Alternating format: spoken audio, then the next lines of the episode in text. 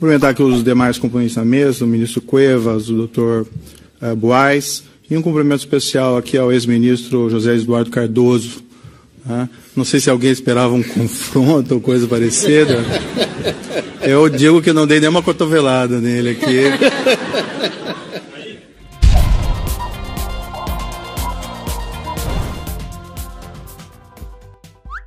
Sérgio Moro e ex-ministro Cardoso ficam lado a lado em debate em Londres. Acredite se quiser, o juiz Sérgio Moro sentou-se ao lado do bandido, é, quer dizer, do ex-ministro da Justiça do governo petista, José Eduardo Cardoso, que, para quem não sabe, foi o responsável por vazar para a presidenta inocenta as informações de que os seus marqueteiros seriam presos pela Polícia Federal. Ou seja, um ministro da Justiça trabalhando para uma organização criminosa tentando obstruir a Lava Jato. Entenderam agora por que, que o Moro nem precisou dar uma cotovelada nele? Porque daqui a pouco ele vai é prender esse vagabundo. E por falar em prender vagabundo, é uma humilhação. A minha vida virou um inferno, diz Guido Mantega. Na mira da Operação Lava Jato, o vagabundo do ex-ministro da Fazenda do governo petista, Guido Mantega, está morrendo de medo de ir pra cadeia.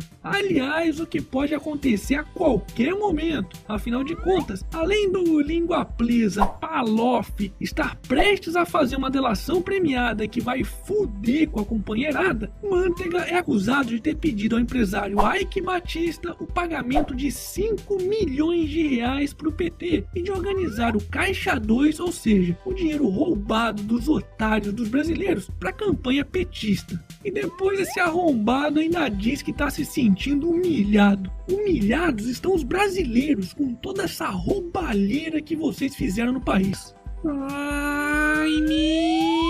Esse juizinho golpista do Moro está torturando os delatores para falarem mentiras contra os verdadeiros guerreiros do povo brasileiro, seus golpistas!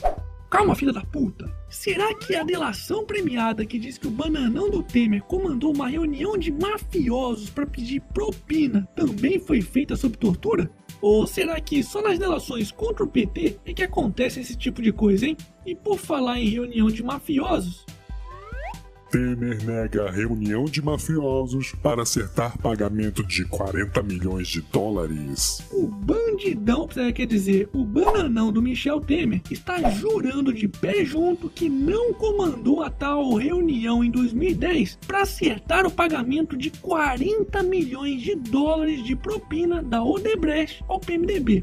É, se bobear, isso aí é mais um que daqui a pouco vai colocar a culpa na Marisa. E pros jumentinhos que ainda acham que existe oposição nesse país, saibam que a única oposição que temos no Brasil é a dos políticos contra os próprios brasileiros. Hashtag somos todos otários.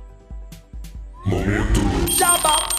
E aí, já comprou seu otarinho? Então faça que nem o Diego, que me mandou uma foto do otarinho diretamente da República de Curitiba, em frente ao cartaz dando as boas-vindas ao molusco, de grades abertas.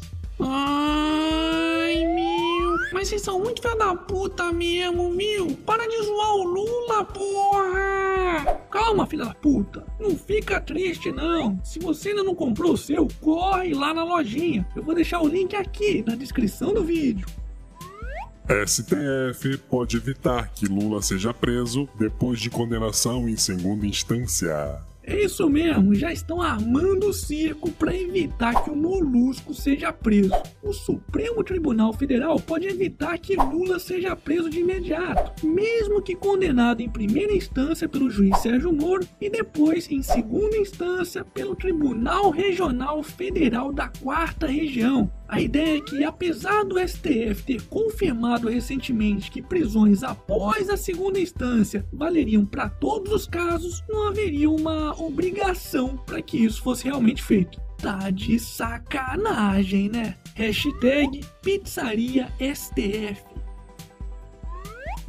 Dólar tem quinta queda seguida e vai a R$ 3,10, menor nível em um mês. Pois é, o dólar comercial voltou a ser negociado abaixo dos R$ 3,10 nessa segunda-feira. Alegria daqueles que estavam com saudades do Mickey. Amiguinhos, estavam com saudade de mim, é? Sabe como é, né? Se o dólar cair abaixo dos 3 reais, eu vou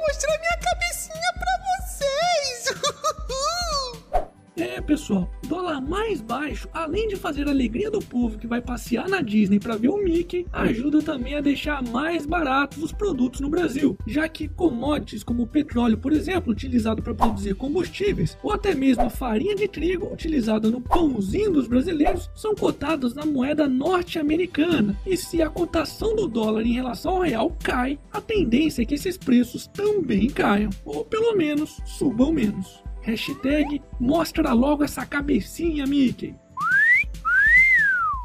E para finalizarmos essa edição, No mais você, Thaís Araújo se recusa a provar prato feito por Ana Maria Braga. Uh, gente, era abóbora ou merda que ofereceram essa menina? é mesmo é.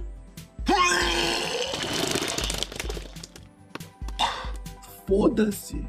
E esse foi mais um Otário News com as principais notícias do dia. E aí, curtiu? Então se inscreve nessa bagaça e arregaça esse like. Ah, e não se esqueça de conferir os otarinhos e otarinhas na loja do canal do Otário. Eu vou deixar o link aqui na descrição do vídeo. E amanhã, quem sabe, tem mais.